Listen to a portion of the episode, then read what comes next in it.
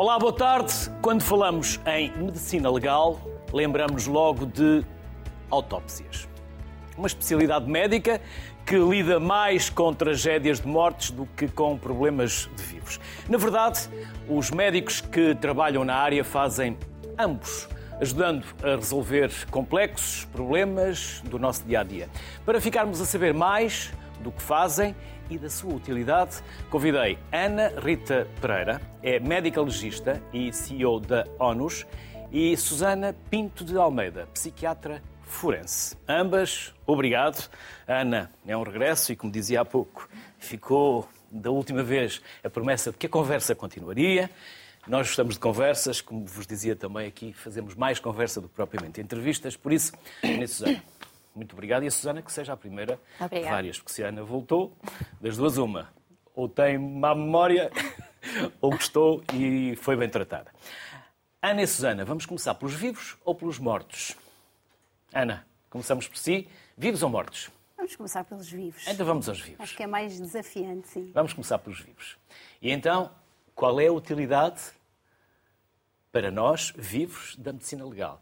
E já agora estamos a falar de uma especialidade de medicina, mas também é jurídica, podemos dizer? É, exatamente. Então, a medicina legal uh, define-se como uma especialidade médica que, no fundo, faz a interface entre a medicina e o direito. E por isso tão interessante que é, no fundo, nós, durante a especialidade, precisamos de ter conhecimentos médicos, portanto, fizemos uma licenciatura de medicina, mas depois, no fundo, durante a especialidade, temos dois anos em que lidamos com, com a patologia forense relacionada com, com os, as autópsias, e depois temos a seguir dois anos de clínica forense em que lidamos com todas as situações em que a medicina legal pode ajudar os vivos. Um, depois complementamos também com outras áreas de, como psiquiatria forense, toxicologia forense, mas no fundo os médicos vão acabar por fazer clínica ou patologia forense. Uh, e então é interessante porque, obviamente, nós também temos que ter muitos conhecimentos jurídicos e, no fundo, nós estamos a, a trabalhar para os tribunais, estamos a, a produzir prova para que os tribunais possam julgar em conformidade. Portanto, no fundo, as perícias médico-legais são um elemento de prova fundamental e muitas das vezes é a única prova que existe sobre determinado acontecimento e, e, e pronto. E, e, o nosso desafio qual é? Sendo médicos, no fundo, nós também temos que tornar o, a linguagem muito simples, porque quem vai ler não é um par nosso, mas um juiz, ou um advogado, ou um Ministério Público. Um... E tem que entender. E tem que entender. Para depois poder julgar ou ajuizar. Susana, quer complementar ou ah, vamos sim, sim. saber o que ah. faz um psiquiatra forense? Tal como a Ana, sou médica, eh, mas contrariamente à Ana, não sou especialista em medicina legal, sou especialista em psiquiatria e tenho a subespecialidade de psiquiatria forense. Portanto, o psiquiatra forense não é um médico legista, é um psiquiatra que uh, faz uh, um, avaliações médico-legais psiquiátricas, portanto, específicas, e colabora com a medicina legal nesse âmbito, ou em, em vários âmbitos. Também nos mortos, também colabora nos mortos. Estranhamente, há um exame específico que nós fazemos que é pós-mortem, precisamente. Mas a psiquiatria o que faz é eh, nas várias áreas é auxiliar o direito no parecer em que o, o, assunto corre, por exemplo, em penal ou em civil. Uh, em civil nós colaboramos muito com a medicina legal de uma forma muito mais próxima na avaliação do dano corporal pós-traumático, uh, mas temos exames que são independentes da nossa competência, como por exemplo a inimputabilidade, imputabilidade e inimputabilidade de um, de um indivíduo ou de alguém, de uma pessoa que, que esteja que esteja suspeita ou que seja suspeita ou seja indiciada de, de um, de, um, de um, crime e fazemos também avaliações na área civil de pessoas que, apesar de serem maiores e de terem a maioridade para exercerem os seus direitos e, e, e reclamarem direitos e exercerem deveres, não têm capacidade mental para que isso aconteça é necessário nós darmos uma informação ao Tribunal para uh, que, que, o juiz eh, determine ou não a necessidade desta pessoa que é maior ser acompanhada por alguém uh, em algumas esferas ou em todas as esferas da vida dela. Esta pergunta pode ser respondida pelas duas. O que é que os CSIs, as séries de televisão, vieram fazer? Trouxeram conhecimento ou uma falsa ideia de que tudo se resolve em 45 minutos, que é o tempo de um episódio? E as coisas não são assim tão fáceis nem tão simples. Mas tem algum rigor técnico uh, o que nós vemos naquelas séries? Eu penso que veio trazer mais, mais caos do que propriamente coisas boas, propriamente. Uh, no fundo... Mas transformou-vos em, em, Sim, em estrelas. Sim, é? mediáticos, é verdade, é verdade. uh, mas no fundo, eu, eu, eu, também tenho uma visão muito própria da, da medicina legal, que no fundo nós estamos no final da cadeia, mas impactamos tanto a sociedade se, se for aproveitado esse conhecimento, não é? Porque, no fundo, nós muitas das vezes ou vamos condenar alguém, ou vamos absolver alguém com o nosso parecer, ou muitas das vezes podemos até influenciar a maneira como a família fica cá a viver a própria morte ou até as próprias consequências, por exemplo, entrando, por exemplo, no, no campo dos seguros de vida, não é? O facto de nós fazermos uma autópsia, se, se concluirmos que a causa de morte foi um suicídio, muito provavelmente a família não vai receber nenhuma indenização. Pelo contrário, se for um acidente, poderá receber. Portanto, no fundo, estas perícias acabam por ter, uh, ser bastante importantes uh, e, e, e, pronto, e, e, no fundo, eu também, uh, também acredito que quanto mais pontos houver entre a medicina hospitalar ou a medicina de, de cuidados primários e a medicina legal, mais, mais conclusões ou mais outputs bons iremos ter. Um, também é importante dizer que muitas das vezes nós não trabalhamos sozinhos e vamos precisar exatamente dessas áreas complementares, como a psiquiatria, a psicologia forense, a genética forense, a toxicologia, e muitas das vezes as autópsias podem demorar mais um pouco, ao contrário do, CSI, porque exatamente nós ficamos à espera desses resultados laboratoriais e que muitas das vezes são, pronto, são demorados e, e são altamente objetivos e, portanto, implicam tempo. Susana? Também acha que. Ah, sim, não tem glamour nenhum.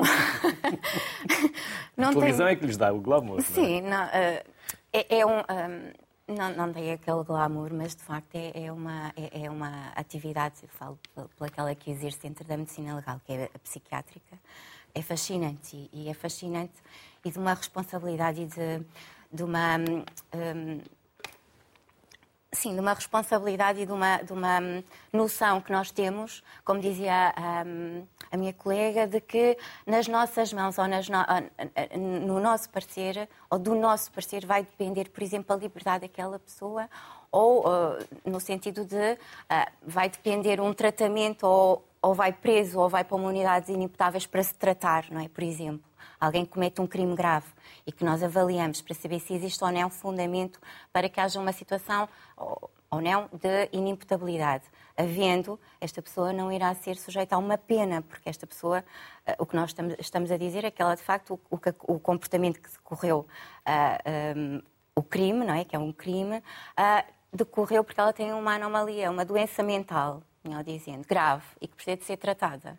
Uh, e, e, portanto, nós temos sempre uma responsabilidade muito grande e, e, hum, não é em 45 minutos. Um parecer em psiquiatria forense demora, francamente, muito mais, às vezes dias, porque uh, nós temos que fazer primeiro eh, não só falar com a pessoa, mas primeiro temos que fazer o que, o que é uma peça fundamental do exame, que é o exame indireto. Nós temos que ler todo, todo aquilo que o Tribunal nos remete de peças processuais, autos de notícia, autos de ocorrência, uh, primeiros interrogatórios de testemunhas. Uh, às vezes é muita informação. Pronto. E nós temos que ler e temos que recolher daquela informação toda uh, uh, aquilo que para nós significa a psicopatologia, ou, ou seja, aquilo que para nós uh, é indício de que de facto existe ali uma doença mental uh, naquela pessoa. E recolhendo essa parte, com a parte em que falamos com a pessoa e que fazemos a avaliação do estado mental da pessoa, são estas peças todas que depois nós vamos ter que inter, interligar, estabelecer ou não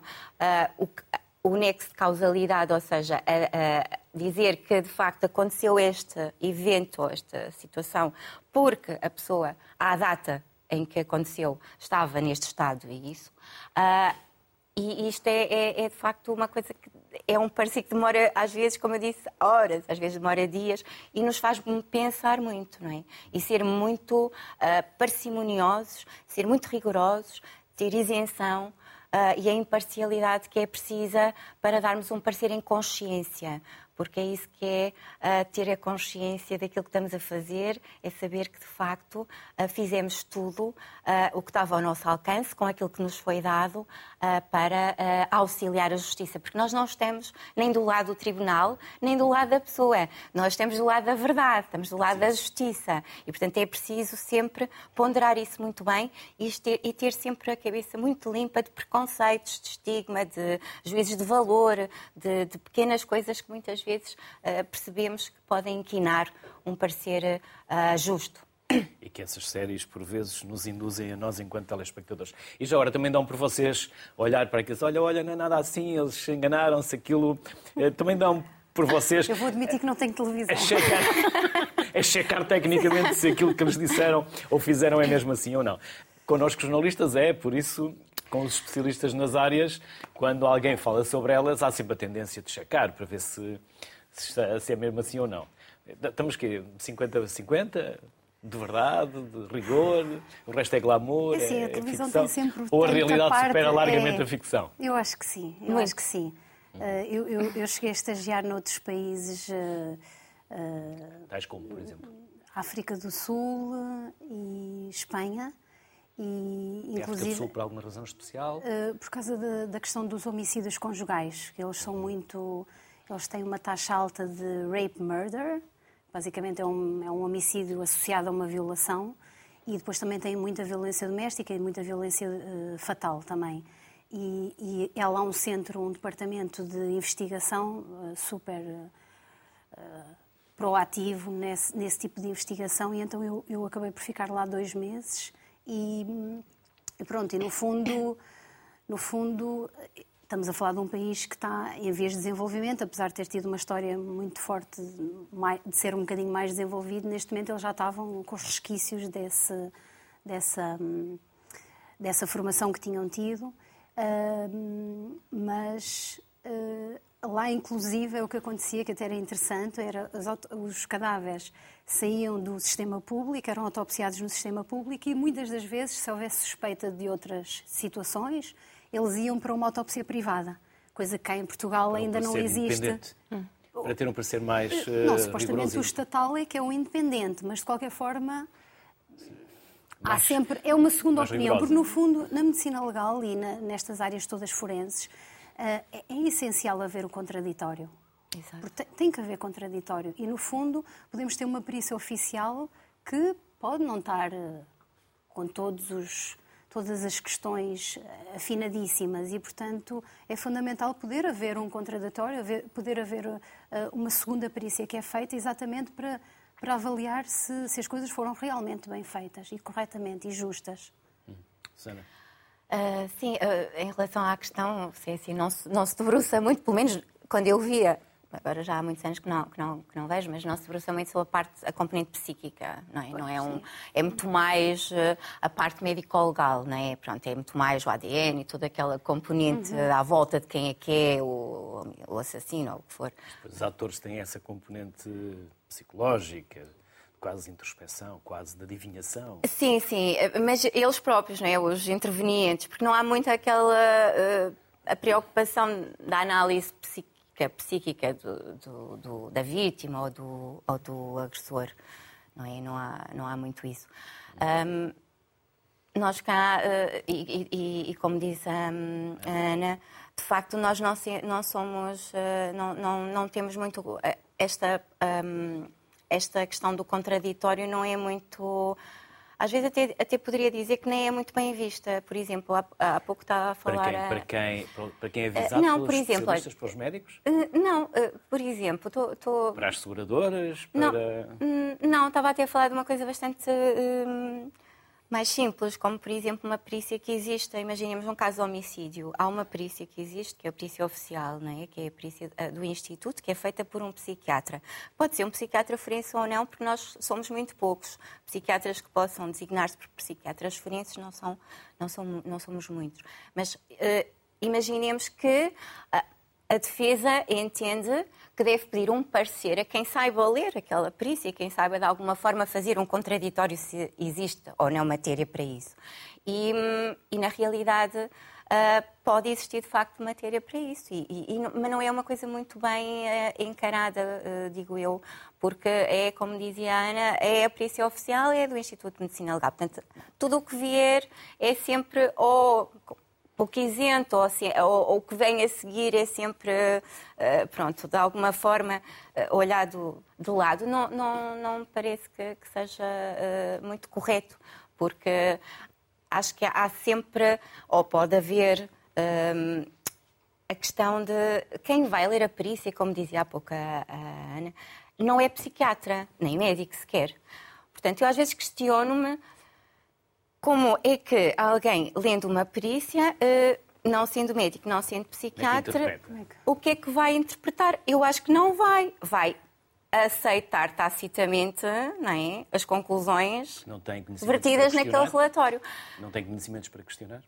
Porque, exatamente, e também não tem, mas também, se calhar também não procura, porque também podia procurar, não é? Podia procurar, de alguma forma, hum, uma opinião uh, sobre, sobre o relatório. Eu acho que ia ser tudo talvez muito mais justo, acho eu. contratar alguém e aos valores que se paga, poucas pessoas se dispõem. Não, não, não, existe, não. Uma, existe uma figura existe? legal em que o próprio e... juiz pode estar assessorado de um médico Exatamente. ou de um psiquiatra, precisamente para quando em julgamento Exatamente. poder ouvir os vários peritos e, e, no fundo, ter ali uma, uma opinião mais Mas próxima. Aquilo que se paga a esses peritos é muito pouco e nem sempre estão disponíveis é verdade, É verdade, Era aí que eu queria, que eu queria chegar. Sim. Porque são altamente especializados e aquilo sim. que o Estado paga é muito pouco. Mas lá está, é, é, é, o que disse, é um serviço altamente especializado que põe muito poder nas mãos do perito também.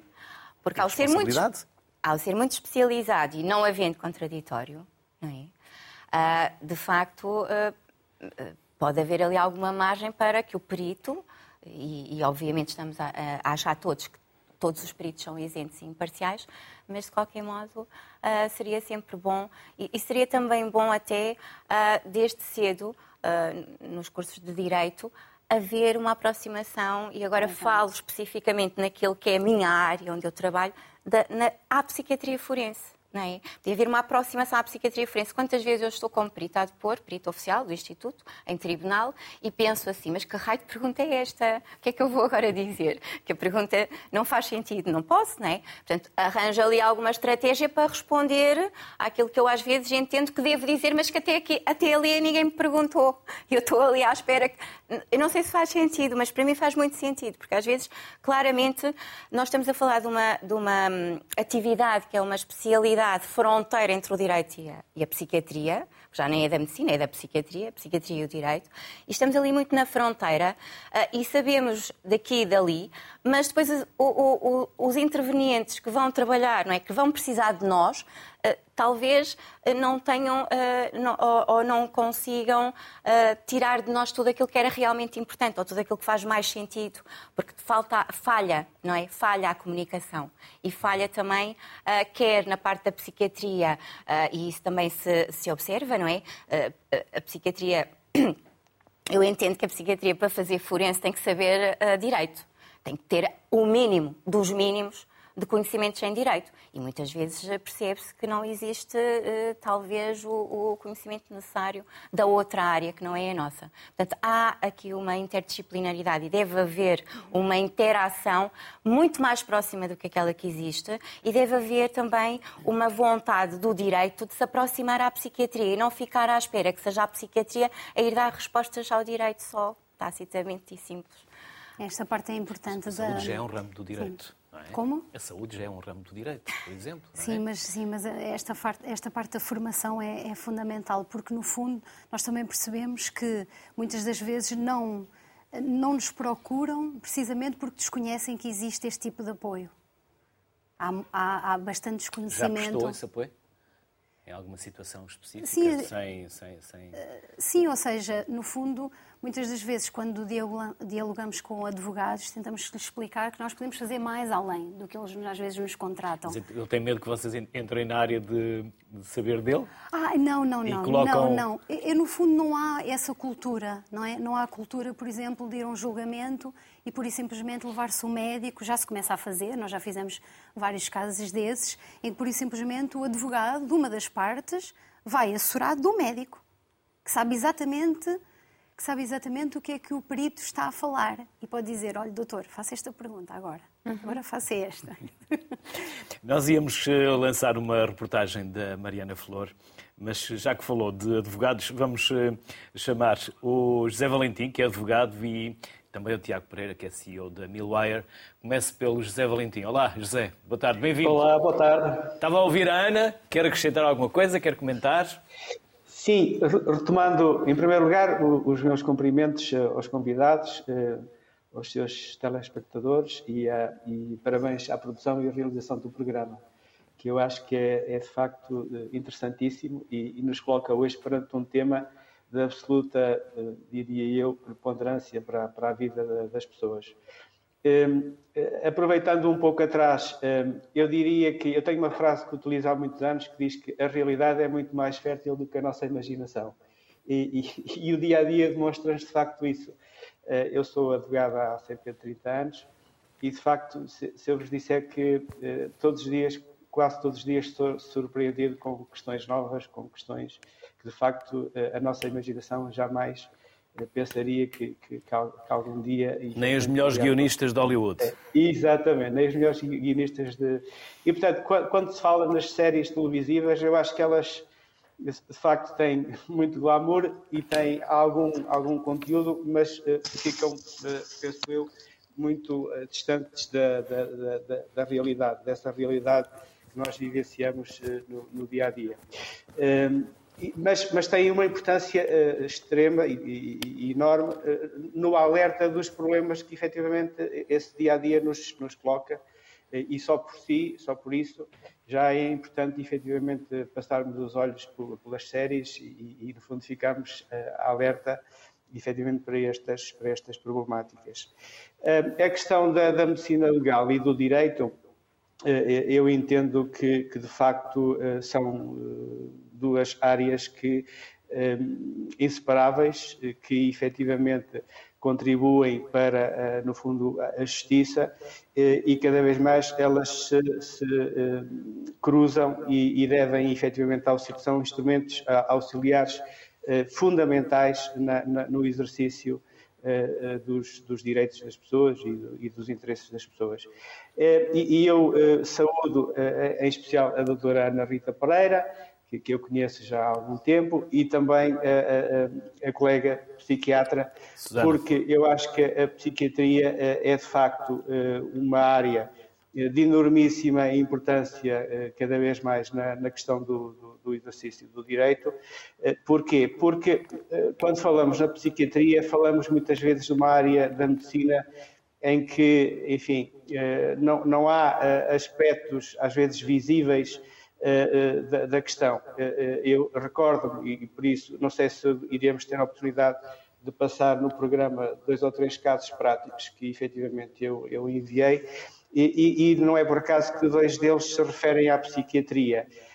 Porquê? Porque uma pessoa que é, digamos, vítima de um acidente de viação, uma pessoa que é vítima de um acidente de trabalho, pode muitas, muitas vezes ter escondidos eh, efetivamente eh, efeitos, sequelas eh, da área da psiquiatria que ao normal, ao normal olhar de um, de um juiz, de, um, de, uma pessoa mais desatenta, esses danos não são visíveis. Então é necessário de facto consultar essas, essas áreas da medicina, a psiquiatria, para perceber que, que de facto há, há ali efeitos e sequelas permanentes em que as pessoas vão conviver com, aquele, com aquela maleita, com aquela doença permanentemente Uh, e que, e, efetivamente, se não fosse a, a, a, psiquiatria, elas ficariam efetivamente escondidas para todo sempre. E, portanto, é, é de facto uma área cada vez mais de, uma importância extrema uh, nestas questões. Uhum. Tiago, e nas empresas é importante também segurar os seus colaboradores, ter uma série de precauções, cautelas, até porque também estamos a falar de direitos. Mais boa tarde a todos e parabéns pela, pelo tema abordado, que acho que é cada vez mais importante a gente salientar estes, estas lacunas que existem uh, na nossa sociedade. Também um bocadinho culpa da, da mentalidade uh, que nós temos e que, que, que os patrões uh, hoje em dia ainda, ainda têm, que, para mim ainda são um bocadinho as drogas. Acho muito bem que, que, que haja uma, uma de psiquiatria a, a, assistir os nossos, os nossos funcionários. Eu falo no caso da empresa, como, como sou, sou gerente de, de uma empresa. Uh, vou, vou, mencionar aqui algumas lacunas que eu acho que, que estão bastante uh, ainda uh, antigas para, para, a atualidade. E, e, vou falar, se me permitirem, falar aqui de dois, dois, dois casos práticos que aconteceram na minha empresa, que, que, que, no caso de um funcionário que a fazer uma, um trabalho deu um mau jeito e obviamente fez ali umas tendinites e umas umas, eh, como é que eles, chamam, como é que eles chamavam, eh, ou seja, umas fibroses, eh, digamos, nas virilhas. O que é que, o que, é que acontece? O funcionário foi, foi, foi pelo seguro de trabalho e o seguro de trabalho teve um mês para lhe fazer a avaliação uh, do que é que o, o, funcionário tinha.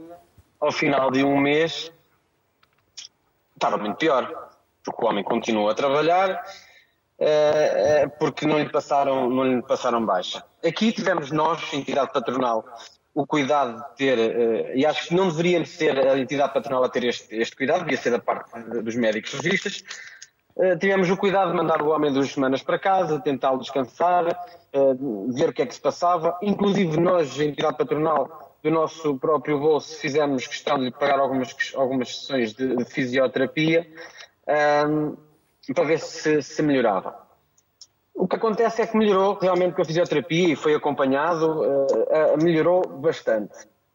Voltámos a assinar seguros, isto na questão dos seguros, voltámos a assinar seguros e o que é que acontece? O seguro está há seis meses para lhe dar uma resposta. Quem é que tem uh, tentado resolver estes problemas? Somos nós, como entidade patronal, que achamos que as pessoas não são máquinas, mas embora tenham de ter algum tratamento como máquinas. Porque se faz manutenções às máquinas, Porquê é que não se faz manutenções às pessoas? As pessoas é necessário que se faça manutenções às pessoas. Acho que uh, as pessoas também cada vez mais uh, empurram os problemas para a frente.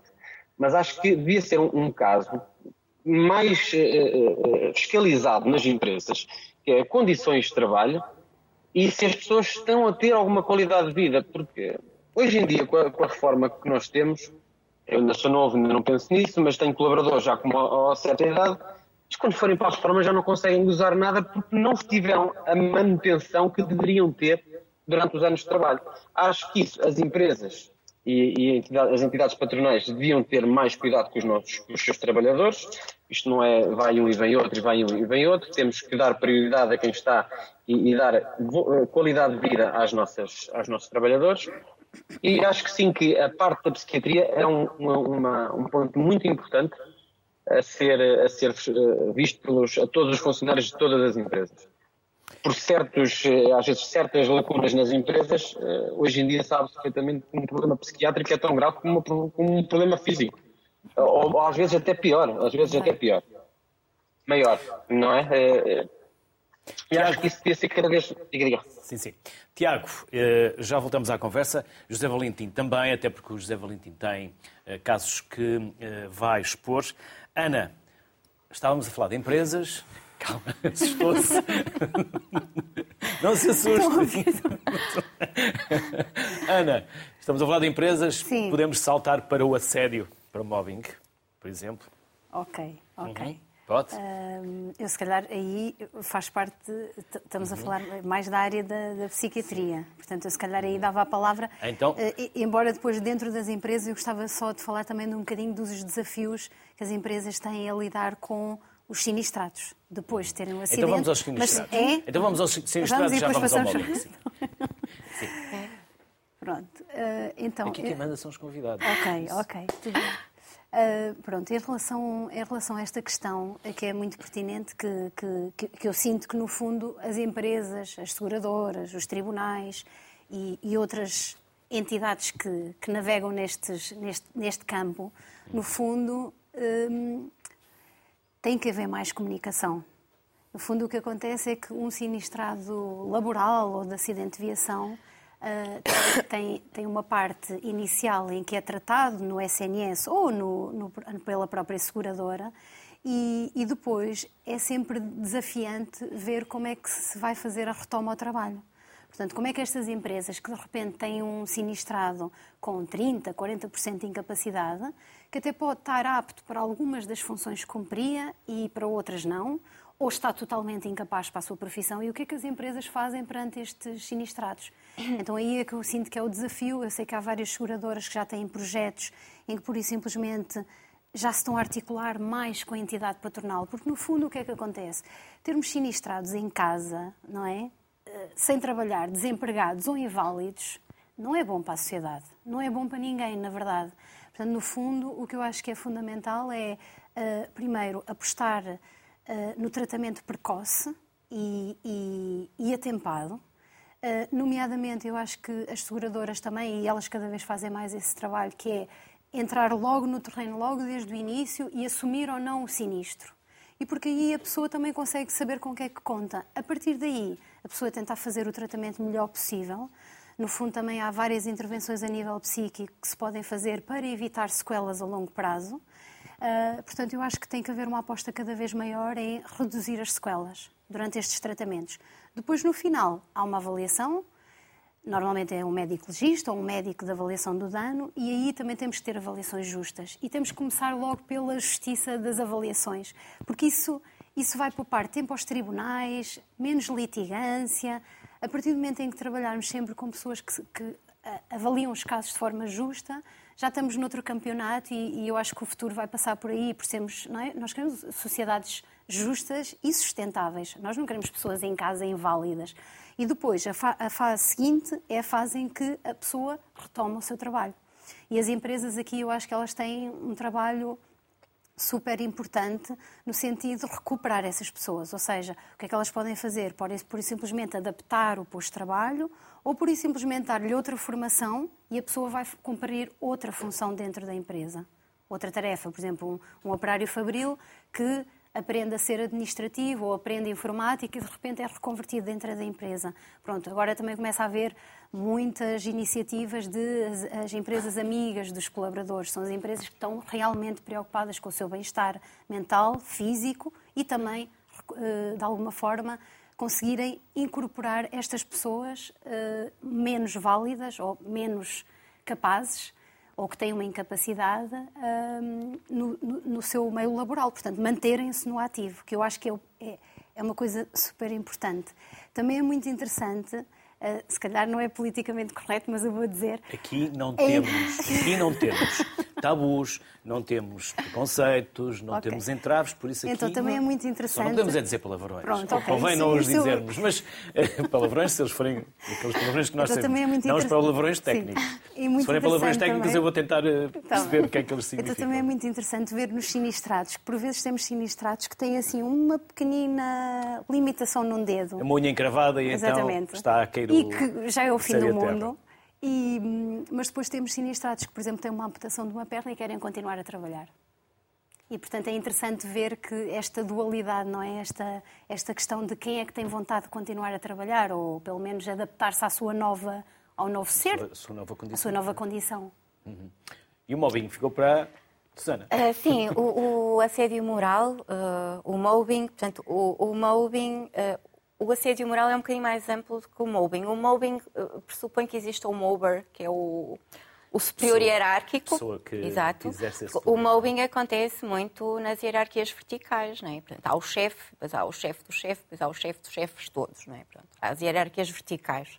Uh, não existe ainda a cultura da liderança, em que é muito mais transversal e muito mais equitativo, digo eu. Uh, e neste contexto, Uh, o, o, mobbing é, um, é, uma disfunção relacional laboral uh, que pode levar uh, à doença mental de quem é o alvo, não é? E normalmente é um trabalhador que é o alvo e o mobber tem sempre aliados que são colegas do, do trabalhador e, portanto, muitas vezes o que acontece é que nós detectamos estes casos não detectamos logo o caso de assédio moral, porque não é, uma, não é, não é um diagnóstico psiquiátrico, não é? Como é óbvio, mas detectamos é, eh, as sequelas ou as consequências, melhor dizendo, desse assédio na componente psíquica da pessoa, porque é aí que ele, que ele quer chegar, não é?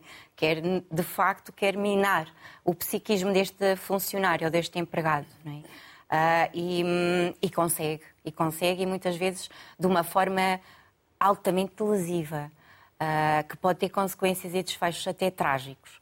Uh, não só o, o, o, o, alvo atentar contra ele próprio, mas muitas vezes também pode atentar contra a própria empresa, quer no sentido figurado, quer no sentido real, como muitas vezes vemos na vida real em que alguém entra na empresa onde trabalhou ou trabalha ainda com uma arma. Pronto, cá não temos essa, uh, essa essa facilidade em ter as armas, felizmente, não é? Mas sabemos bem que isto acontece noutros países. E é altamente lesivo, altamente destrutivo. E quando nós encontramos estas pessoas, é uh, com um quadro depressivo grave, com uma situação de ansiedade muitíssimo grave. Portanto, são, é a consequência uh, do, do que acontece. E há uma coisa interessante que não, não é padrão, mas, mas há, há, há de facto aqui alguma alguma sistematização, que é uh, numa fase inicial ou mesmo até já numa fase mais para a frente, a própria, a própria vítima, o alvo, não percebe muito bem o que é que está a acontecer. Porquê? De tal maneira uh, há esta, este imprinting do, do Mobert que ela é incompetente, que ela não presta, que ela não faz as coisas bem, desta humilhação pública perante colegas que é diária, que ela integra isto nela e acha mesmo que merece, acha mesmo que não presta, acha mesmo que não consegue, acha mesmo que é uma incapaz. E uh, o que acontece é que muitas vezes estas pessoas acabam até por se despedir ou demitir ou de alguma forma conseguem uh, chegar àquele que era o objetivo, objetivo. do mover. É? Isto é altamente disfuncional, altamente prejudicial para, para a mente da, das pessoas por tudo isto, porque acaba por ser algo que é muito encapotado também, que é muito disfarçado, não é? E a pessoa até uh, tem um, um, uma depressão, uh, mas nem sequer muitas vezes há uma relação direta do, da depressão com o que é que a causou. E este nexo de causalidade numa situação de assédio moral não é nada difícil de estabelecer. É preciso é pensar que ele pode acontecer e que é uma hipótese para aquela depressão naquela pessoa. Ana, queria acrescentar. Eu queria acrescentar uma coisa da experiência que nós temos na ONU. De facto, cada vez nos aparecem mais casos de assédio moral. Normalmente estamos a falar de cargos altos dentro de grandes empresas, portanto, colarinho branco, profissões de colarinho branco, e no fundo até acaba por ser uh, também interessante ver em termos de, do estigma da, da doença mental. Portanto, eu, eu, eu não sei se concordas, sim, sim. mas no fundo classes sociais mais altas têm mais estigma de doença mental e, portanto, também não assumem que têm esse tipo de, de que podem sofrer até este tipo de, de situações com consequências. Sim, se pensarmos em, em, homens, não é? se pensarmos num homem que é, que é muito mais difícil por razões culturais e compreensíveis, uh, o homem se auto-identificar como tendo sintomas de uma depressão, por exemplo, até porque a apresentação, nós sabemos, a apresentação clínica de um quadro depressivo numa mulher e num homem, uh, porque de facto existem algumas diferenças de género, uh, mas na realidade é, é, é o estigma e é a incapacidade também da própria pessoa perceber que tem um problema. E, e, e lá está. E mesmo quando percebe, não associa diretamente ao seu, ao seu hum. trabalho. Muitas vezes não associa diretamente ao trabalho. E vai até queixar-se de que se queixam de a pessoa não estar bem, não estar funcional uh, no trabalho.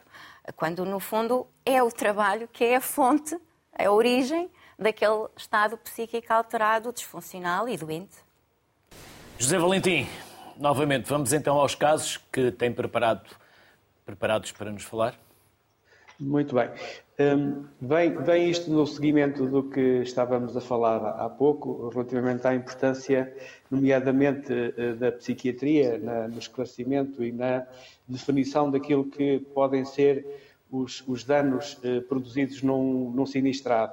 Eh, e eu escolhi, eh, também aproveitando a presença em estúdio da, da distinta psiquiatra, que poderá eventualmente depois também eh, acrescentar alguma coisa, um caso de um sinistrado que consultou o escritório e que vinha avaliado da parte dos serviços clínicos da seguradora com um ponto percentual em termos de uma lesão ortopédica.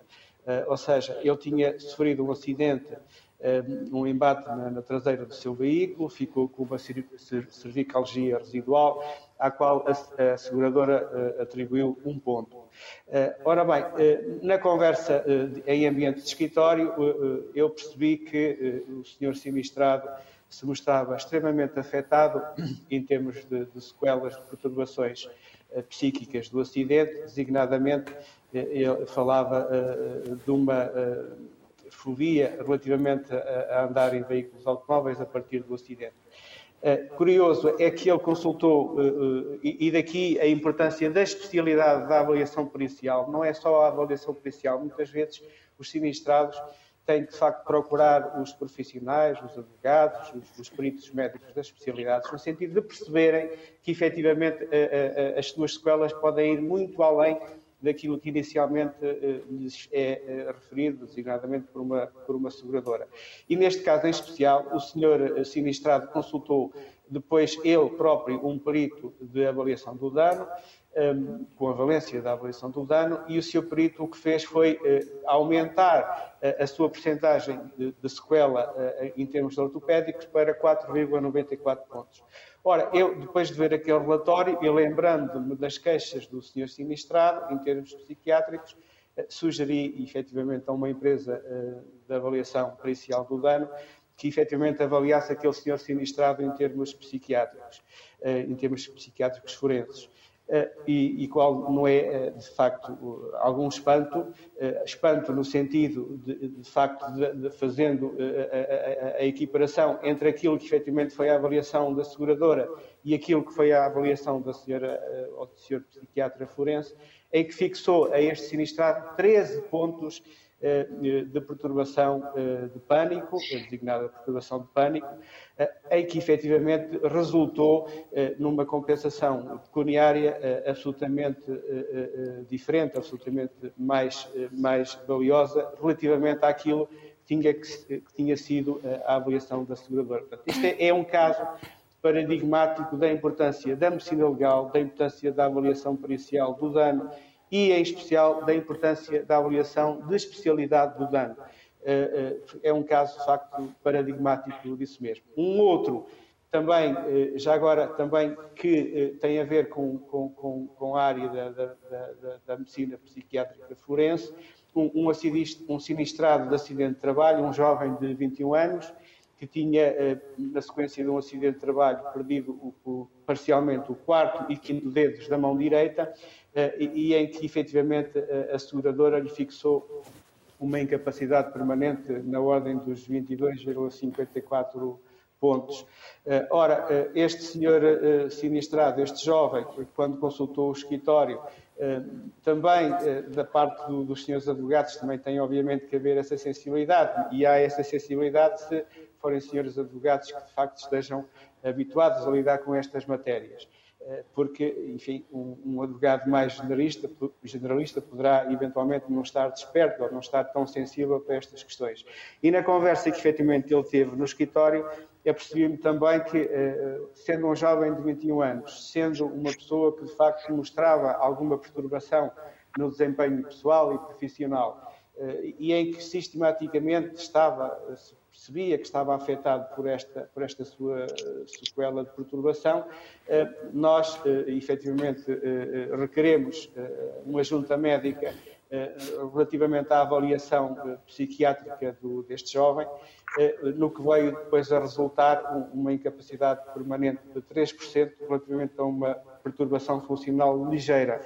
De qualquer modo, obviamente, numa apreciação inicial do sinistrado, também da parte da, da seguradora e eh, depois mesmo, eh, inicialmente, da parte do Instituto de Medicina Legal e Ciências Forenses, esta, esta sequela não foi facilmente perceptível. Portanto, às vezes, da parte, a utilidade e, e a importância do advogado é de facto lutar, é, é de facto se aperceber sequelas que vão muitas vezes além daquilo que efetivamente é uma avaliação inicial da seguradora, para depois, obviamente, com os instrumentos legais e procedimentais uh, jurídicos que existem, defender de facto o sinistrado e levá-lo a, uma indenização justa, digamos. Tiago, Tiago, há pouco falava da necessidade de se tratar melhor os colaboradores das empresas. É verdade e é sabido que nós temos os patrões menos escolarizados da Europa. Há aqui uma falta de conhecimento ou falta de sensibilidade? Ou ambas?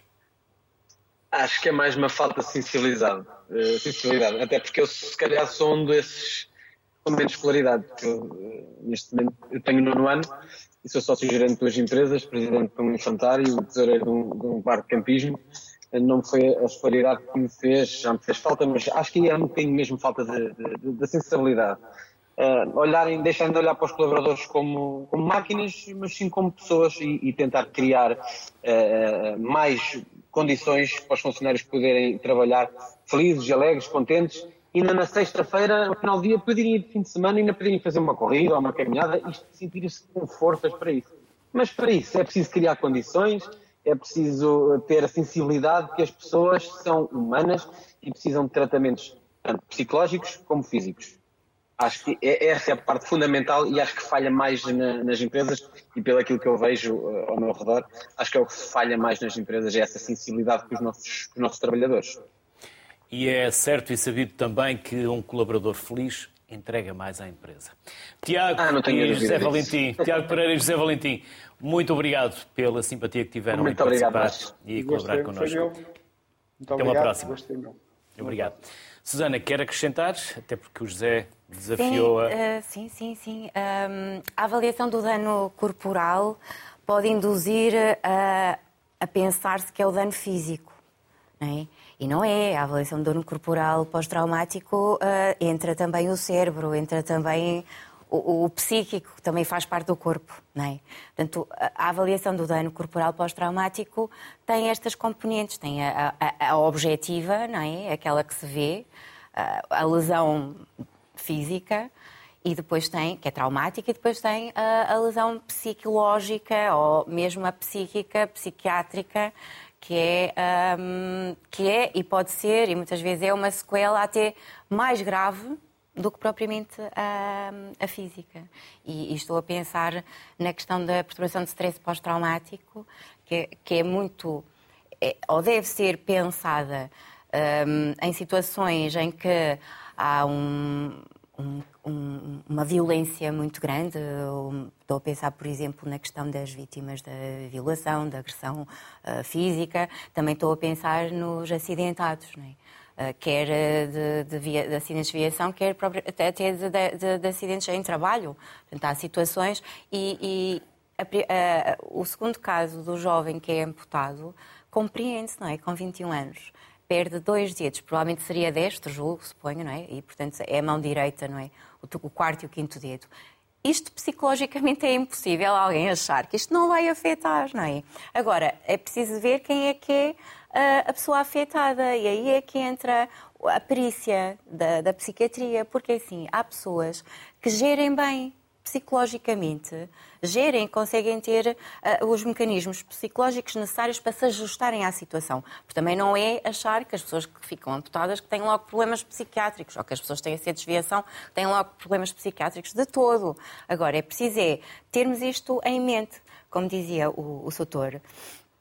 Uh, se for um advogado com alguma sensibilidade para isto, se calhar percebe que aquela pessoa está triste, deprimida, desalentada, desesperada, desesperançada e, portanto, é preciso valorar sintomas psíquicos que não, não precisam de um psiquiatra para perceber que eles estão lá. Se calhar basta conversar com aquela pessoa. Agora, se calhar as seguradoras pronto, talvez não a parte psíquica como não se vê, não temos um raio-x, não temos uma ecografia, não temos um exame, eh, talvez mesmo que se perceba, talvez eh, pode não ser assim tão grave, ou pode, não é?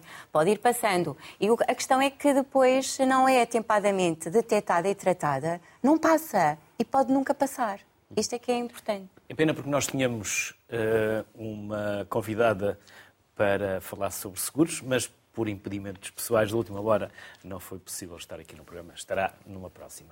Ana. Eu continua... queria só acrescentar Sim. ainda qualquer coisa sobre o que foi dito. Uh, é interessante porque, por exemplo, nós, nós temos esta competência que é a avaliação do dano corporal, que no fundo podem ser médicos legistas a tê-la, como outros médicos de outras especialidades. Uh, porque no fundo a medicina legal integra esta avaliação do dano, mas muitas das vezes precisamos de um complementar de oftalmologia de dano corporal ou de ortopedia E, e é interessante que o próprio nome também mudou. A avaliação do dano corporal agora chama-se avaliação do dano pessoal, precisamente para integrar esta parte psíquica. Pronto. Um, para além disso, há aqui uma questão também interessante que é o facto de há aqui uma grande diferença entre os acidentes de trabalho e os acidentes de viação, que muitas das vezes é confuso para as pessoas que nunca tiveram um acidente, mas no fundo é a regra é nos acidentes de trabalho a seguradora é quem trata o doente e portanto é ela que assume a responsabilidade de, do sinistro e que vai tratar a, a pessoa ao máximo possível, até a pessoa ficar sem sequelas ou ficando com sequelas no final. Uh, enquanto nos acidentes de viação um, a pessoa, uh, portanto, a seguradora não é obrigada a tratar. E o que faz que às vezes haja este delay, por desconhecimento das pessoas. Portanto, as pessoas não sabem, as pessoas estão à espera de serem contactados pela seguradora para serem tratados e por isso simplesmente têm que se tratar no SNS ou no seguro de saúde que tenham. Pronto, isto às vezes acaba por atrasar nos acidentes de, viações, acidentes de viação, isto é mais notório, que é há muito atraso na, na procura de assistência médica, precisamente porque pronto, achamos que é a seguradora que tem que nos tratar. Por lei, as seguradoras não são obrigadas e, e, por isso esta parte psíquica muitas das vezes fica para trás. Até mesmo, por exemplo, no outro dia tive um caso que foi incrível, foi um, um, um sinistrado de, de de, de acidente de trabalho, por isso simplesmente uh, tinha tido várias, várias lesões, uh, fez uma ruptura da, da aorta, ficou sem baço, fraturou não sei quantas costelas. E o que é que aconteceu? O caso, como uh, passou da ortopedia para a cirurgia vascular, depois da cirurgia vascular passou para a oftalmologia, da oftalmologia, ou seja, andou por várias áreas, acabou por não ir para a psiquiatria, mas também não havia sequelas desse foro. Mas, no fundo, no final, o último médico, que às tantas já estamos a falar de processos longos, de um ano o que seja, dá alta curada sem desvalorização. Portanto, este senhor chega a tribunal e tem 0% de incapacidade. No final, acaba com, com uma incapacidade de 25%. Portanto, isto, no fundo, atrasou o sistema todo judicial. Portanto, estamos a falar de mais um ano em juntas médicas no tribunal. E quando, no fundo, houve apenas falta de comunicação, houve ali falta de comunicação. Portanto, no fundo, eu acho que é, é, se houver aqui um bocadinho mais de seriedade, mais de consciência e de mais justiça, logo desde o início, eh, nomeadamente em assumir ou não também o sinistro, porque muitas das vezes sabemos que há abusos também, e portanto às vezes há simulações, que essa também é outra parte interessante na medicina legal, porque aqui a pessoa não se quer tratar, não é não se quer tratar. Aqui não estamos a ir a um hospital ou a um médico para nos tratarmos. Estamos perante uma indenização muitas vezes em vista e, portanto, o que às vezes uh, acaba por uh, confundir um pouco as coisas. Seguros de vida? Seguros de vida. Num minuto, mesmo para terminar. Então, os seguros de vida, o que é que eu posso aconselhar? Uh, na altura de, de, fazer, de fazer uma subscrição de um, acidente, de um seguro de vida, é fundamental que as três partes comuniquem. O banco, normalmente estamos a falar de créditos, de créditos de habitação, o, a seguradora e o beneficiário. Muitas das vezes há falta de comunicação, muitas das vezes os beneficiários contam-nos que, que, assinaram o questionário médico num, num, numa mesa de, de, um banco, sem o médico estar presente. O que é que acontece? Muitas, muitas pessoas também não têm, portanto, há falta de iliteracia em saúde e muitas das vezes há falta de comunicação. Portanto, ou seja, é um questionário toda a gente tem pressa em que aquele seguro de vida 20 seja páginas, feita. com uma letra muito pequenina, que ninguém vai estar ali a ler porque estão todos na mesa à espera. Não, mas já estamos a falar da parte médica da avaliação do ah, risco. Na avaliação. Aqui estamos a falar da avaliação do risco, ou seja, a seguradora pretende saber qual é o risco daquela pessoa ficar doente ou ficar inválida. Então, no fundo, esta primeira fase eu acho que é fundamental. Esta fase tem que ser séria. Não pode ser num, numa mesa de um banco, sem um médico presente, a pessoa vai dizer quais são as próprias doenças, pronto, e depois o que é que acontece? A pessoa, quando realmente fica doente, ou quando fica inválida. Depois aí temos que olhar, ok, quais são as doenças que haviam antes da subscrição do seguro e quais é que ocorreram depois. Pronto, e depois aqui chega aquela parte mais litigiosa entre o beneficiário que quer a indenização e quer receber a, poli, a, quer receber a indenização do seguro e a seguradora que, pronto, está a defender também os seus direitos e pronto. Susana, em 20 segundos, alguma coisa que gostasse de ter Sim. dito e ainda não disse por minha sim. incompetência? Posso dizer como é que a psiquiatria forense claro também atua nos mortos? Claro que sim. Essa parte é interessante. É. Então, há um exame específico em psiquiatria forense que é a avaliação da capacidade testamentária pós-mortem, ou seja, alguém que faleceu e tem um testamento e que é contestado. Uh, por, não interessa, por alguém que... Um herdeiro. Ou, um herdeiro, ou, ou não herdeiro, ou, ou pronto, alguém com legitimidade vá para poder contestar. O que, o que acontece muitas vezes é que o que nos é pedido a nós, em psiquiatria forense, é, em retrospectiva, obviamente, exclusivamente análise documental relativamente à pessoa, mas que pode, podemos entrevistar familiares ou quem entendemos, venhamos a entender importante, e uh, vamos uh, perceber uh, como é que era o estado mental à data em que a pessoa elaborou o testamento. E isto às vezes é, é interessantíssimo porque uhum. se pensarmos em alguém que já tinha tido um AVC, que estava em recuperação após um traumatismo cranioencefálico ou uma outra lesão ou uma situação em que de facto existia já uma doença mental que permitia a alteração das capacidades cognitivas e evolutivas da pessoa, claramente o, o testamento poderá ser levantada a dúvida, não é? Razoável sobre a legitimidade do, do conteúdo daquele testamento. E isto é um, um exame interessante de fazer, difícil, mas muito interessante e muito uh, desafiante também. Susana e Ana, e saio mais uma vez com a sensação de que há mais conversa e haveremos de nos encontrar mais vezes, porque, para além do mais, vocês são duas excelentes comunicadoras. Por isso, muito obrigado pela simpatia, Obrigada. pela vossa enorme Obrigada. capacidade Obrigada. de comunicação e generosidade em partilhar connosco conhecimentos e saberes. Bem-ajam e até uma próxima. Falámos sobre medicina legal. Boa tarde. Até amanhã.